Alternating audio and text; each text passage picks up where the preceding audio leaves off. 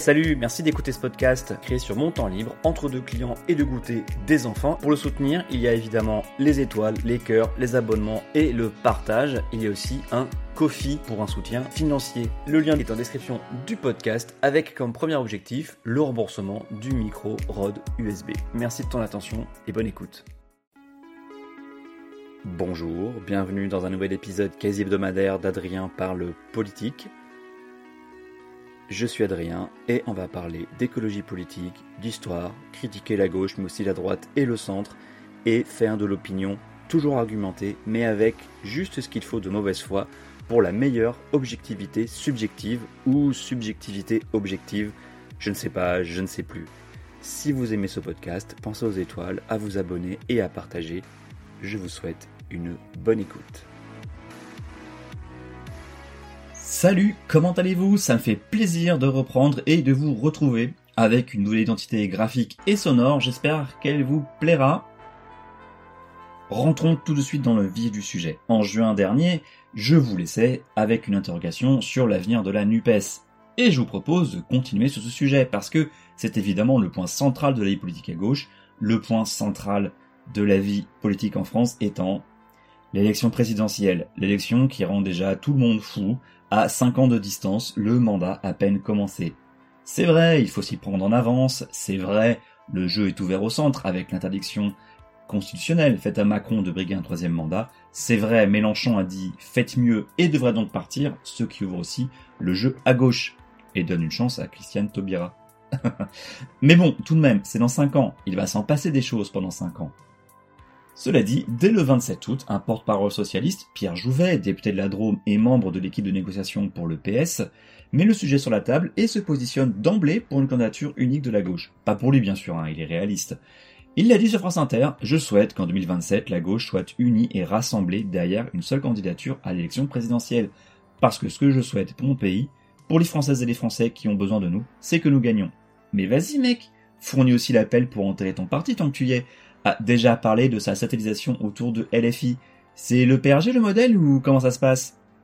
Alors ok, je suis cruel. Déjà parce que dans l'interview, il souhaite aussi le retour d'un PS fort, mais aussi parce que c'est peut-être inévitable et que cette disparition, cette satellisation, cette mise au second plan, eh ben elle pend au nez du PS depuis assez longtemps à cause notamment de son incapacité à trancher entre le côté SOSDEM, voire social-libéral quand il est au pouvoir, et le côté gauche radical quand il est dans l'opposition, voir le relativisme entre le niveau national et le niveau local, une situation aggravée ou provoquée, je ne sais pas trop, ou qui a provoqué les échecs à partir de 2017, voire un peu avant. La PASOKisation, hein, du nom du PASOK, hein, le PS grec, balayé en élection dans les années 2000, la PASOKisation est là, comme l'avait prévu Mélenchon. Méluche, justement, qui continue à prendre le chemin de la retraite politique en souhaitant être remplacé. Il s'est exprimé longuement dans un entretien de plus d'une heure avec Reporter, et évidemment la question de 2027 lui est posée, et Mélenchon a cette réponse. Alors pour ce qui concerne euh, mon, la suite des candidatures à l'élection présidentielle, craignez plutôt le trop plein que le trop vide. Hein bon, donc ça va se faire. Vous, c'est clair que vous n'avez pas l'intention de vous représenter. Moi, je, je souhaite être remplacé. Voilà ce que j'ai à dire. Vous ne voulez pas être candidat en 2000 euh, Oui, oui, c'est ça, en 2027 et pourquoi pas en 2056. Bon, vous savez, vous, vous serez demain matin. Nous sommes tous mortels, cher ami. Et en particulier, à partir d'un certain âge, la probabilité augmente.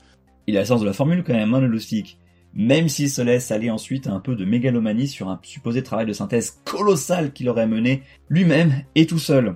J'ai formulé pour la première fois une théorie d'ensemble qui nous permet la synthèse, si c'est besoin de synthèse, et je suis en train de le dire très mal, entre l'écologie politique, le socialisme historique, son héritage, pas le socialisme lui-même, le républicanisme, etc. Et ça s'appelle la théorie de l'ère du peuple et de la révolution citoyenne. Ma tâche est de terminer ce travail intellectuel. Puis pour le reste, ah, vous n'allez pas m'empêcher d'aller à la manif euh, et d'y appeler, non? Alors il y a une marche qui aura lieu à la mi-octobre, je l'espère, hein, le succès électoral lui monte un peu la tête visiblement, mais c'est tout à son honneur de ne pas s'accrocher et c'est rassurant, car cela ouvre aussi donc le jeu à gauche.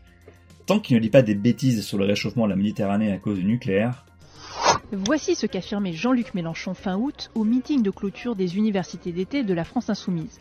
C'est être criminel que de donner des autorisations pour que l'on rejette à l'eau la part d'eau qu'on sera consommée pour refroidir la centrale, de sorte que les centrales nucléaires qui rejettent de l'eau chaude contribuent au réchauffement de la mer Méditerranée.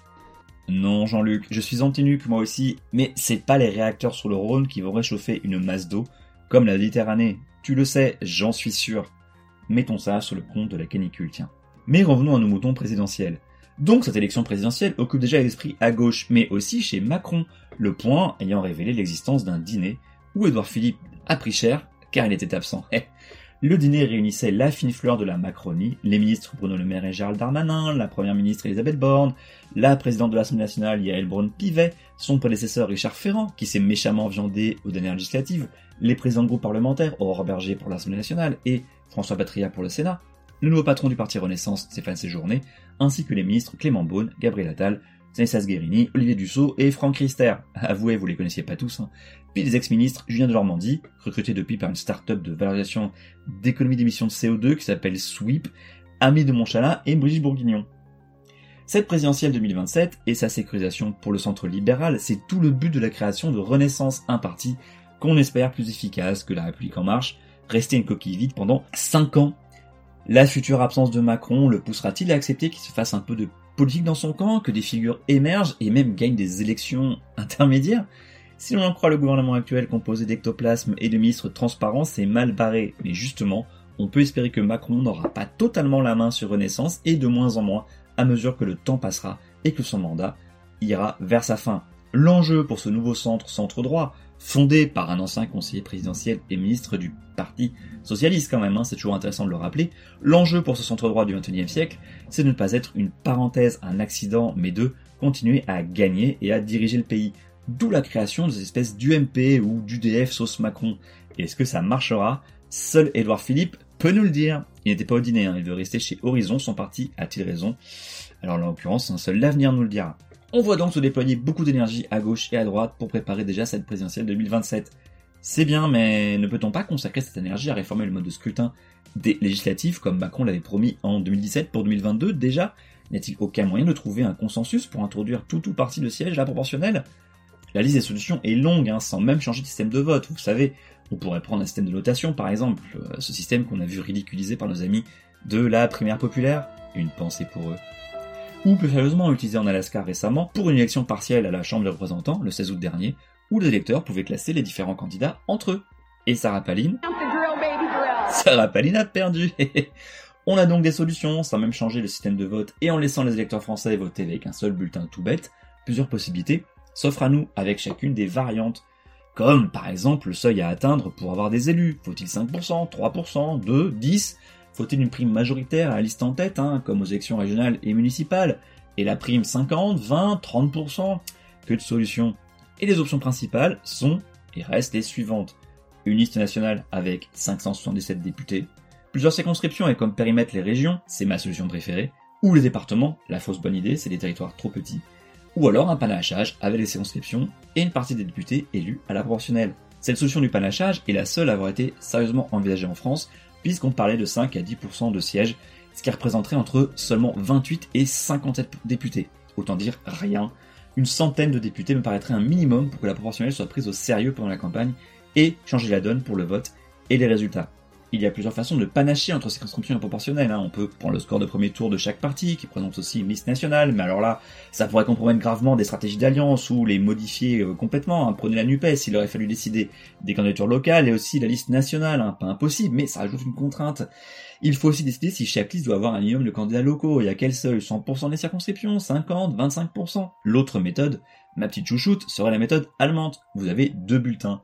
Et vous pouvez voter différemment un SPD bien de chez vous pour le vote local et un Grune pour le vote national. Ou alors l'inverse, hein, ou vous êtes en Bavière et vous prenez le mec sympa de la CSU parce que bah, c'est la Bavière, et un bulletin pour les écolos au niveau national. Ou alors pour le FDP, hein, les libéraux, hein, pas les fils de pute. Vous voyez, on a de quoi discuter. Et quelle que soit la méthode retenue, il faudra se dépêcher parce que, à moins de faire 100% de proportionnel, il va falloir aussi redécouper les circonscriptions, et ça peut prendre du temps, plusieurs mois, sans parler du vote de la loi, forcément consensuel, histoire d'obtenir au moins une majorité qui englobe Renaissance, les partis NUPES et LR. Le RN, on s'en comme. Il y a aussi quelques scrutins avant 2027 qui peuvent empêcher de voter la loi pour les prochaines législatives, donc le temps presse. Et j'en reviens à l'avenir de la NUPES. Il n'est pas tout autour du pot, c'est très bien et inespéré d'avoir réussi à monter cette union électorale pour législative en si peu de temps, même si les scores étaient en deçà de l'addition de chacune des composantes, mais passons. Par contre, je ne crois pas, et je n'ai pas envie, que cela devienne un parti unique. L'intergroupe parlementaire se suffit bien à lui-même. Et c'est aussi pourquoi le balançon de Mélenchon sur le groupe unique à l'Assemblée nationale, fin juin dernier, sonnait faux à mes oreilles. Et c'est aussi pourquoi j'ai bondi à entendre le projet d'une liste unique NUPES aux européennes. Wow! Excuse me, princess. C'est non, un nom catégorique même. Mathématiquement, ça pourrait le faire, il s'agirait essentiellement de calculs de boutiquier entre partis, sous le nombre de places, à chacun sur la liste en estimant le nombre de places éligibles à répartir entre partis et collectifs membres de l'Union. Même si ce calcul poserait problème, hein, on prend en référence quel score? Celui de la présidentielle ou celui des européennes précédentes?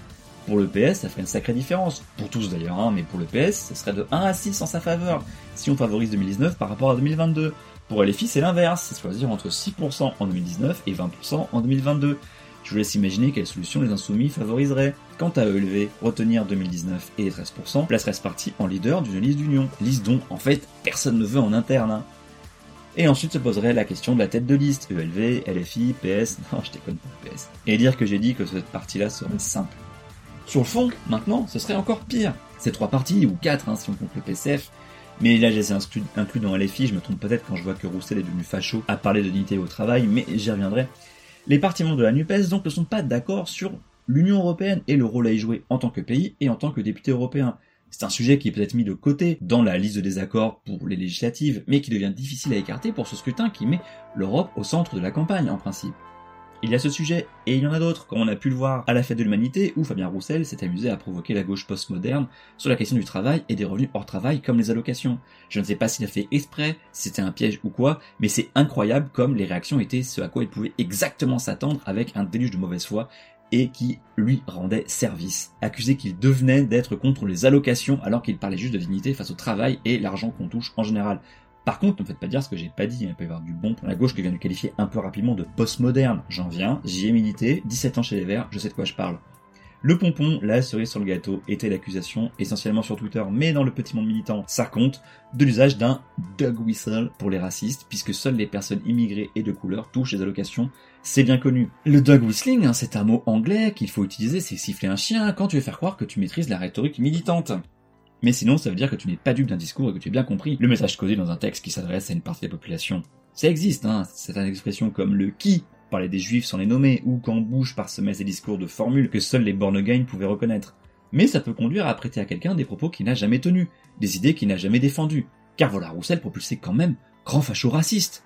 Pas très sympa, hein, surtout que tout ce petit monde profitait en même temps de la fête de l'humanité, organisée par le même PCF, avec le Parti communiste chinois invité comme chaque année, cool cool cool. Et vous voulez que ces partis fassent unissent ensemble aux européennes? À la rigueur, pour les municipales 2026, un an avant la présidentielle, il pourra y avoir des listes communes. C'est d'ailleurs beaucoup le cas de majorités à gauche sortantes, hein, qui comprennent des alliances très larges à Lyon, Marseille, Poitiers, Grenoble et même Paris, dans une moindre mesure. Et pour du local, si un leader national de parti, au hasard euh, Mélenchon et Roussel, disent qu'ils veulent livrer l'Ukraine à la Russie, ça a moins d'incidence. On parle de chaussées à réparer, d'horaires de la piscine intercommunale, de vélos en libre service et de desserts en bus. C'est plus facile de jeter un voile pudique sur du semi-Frexit et de l'amour pour Poutine, afin de se concentrer sur les enjeux municipaux. Pas comme pour les européennes, pour conclure, parce qu'il le faut bien, j'ai bien peur que malgré tout ce que je viens de dire et les autres incompatibilités euh, que j'ai oubliées, la NUPES se concentre aujourd'hui autour d'une ligne assez dure façon LFI et que cela réduise son attrait électoral. Une ligne radicale peut séduire, peut-être même une part importante de l'électorat, voire, soyons fous, une majorité. Mais non seulement c'est la ligne LFI qui semble l'emporter, mais aussi les méthodes LFI, qui virent parfois l'adoration sectaire, pas forcément seulement de Mélenchon, mais de LFI dans son ensemble. Et c'est un système dont le fonctionnement est tout sauf démocratique, avec des contours flous, et dont on voit les pires aspects avec les preuves d'adhésion violente sur Twitter, y compris de la part de députés et autres cadres. Pire, je ne suis pas sûr que ce système récompense les personnes les plus à même de bâtir des majorités. Pour l'instant, je vois plus émerger des figures qui cultivent le clivage ou qui se font bien voir en critiquant, comme il se doit Roussel, voire Ruffin, ou qui dégustent les bonnes polémiques. Tout ça pour ensuite faire des selfies avec Rachid Dati aux amphis. Quelle indignité. Justement, en parlant de Ruffin, il est possible qu'il trace une division moins tapageuse que celle dessinée par Roussel, mais ses propos sur les classes populaires oubliées, y compris par LFI, et la NUPES en général, hein, hors des banlieues de métropole, peuvent secouer durablement la France insoumise et plus généralement la NUPES, pour ne pas dire la gauche tout entière, tant ils remettent en cause une direction ancienne de ce camp vers les populations urbaines diplômées des centres-villes et les métropoles multiculturelles. Les chiffres législatifs tentent à le prouver avec quelques exceptions. Soyons clairs, ils parlent de ceux qu'on appelle aux USA les rednecks ou les petits blancs, la même population draguée en permanence par les masculins et droitards de YouTube qui cultivent leur sentiment de relégation et d'abandon dans les petites villes et la campagne. Dommage que François Ruffin soit encombré de scories anti-système et dise n'importe quoi sur les Covid, les vaccins ou l'Ukraine avec sa tactique de, je cite, faire bouillonner la cocotte avec des trucs à la con. Pour résumer, empiler des polémiques contre le pouvoir et éviter les sujets techniques au risque d'attiser uniquement la colère et le ressentiment. Ça nécessiterait presque un épisode à part entière, mais d'ici là, à la semaine prochaine.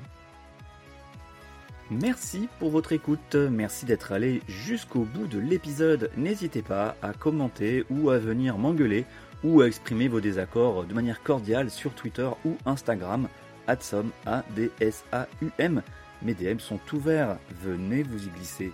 Au risque de me répéter, pensez aux petites étoiles et au partage, je ne vous remercierai jamais assez. Les crédits de la musique sont en description. A très bientôt au prochain épisode.